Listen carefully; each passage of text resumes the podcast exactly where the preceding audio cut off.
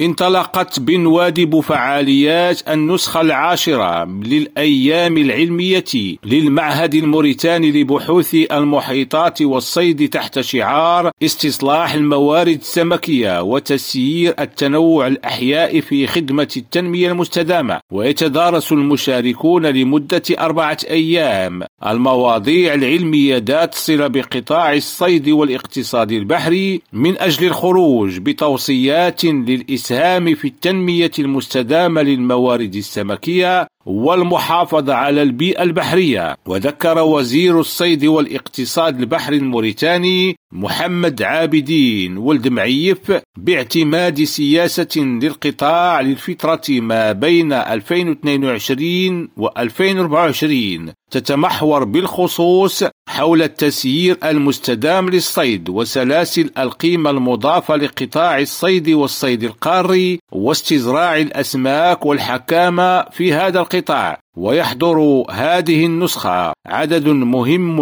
من الخبراء الأجانب والموريتانيين. عبد الله البشواري ريم راديو نواكشوط.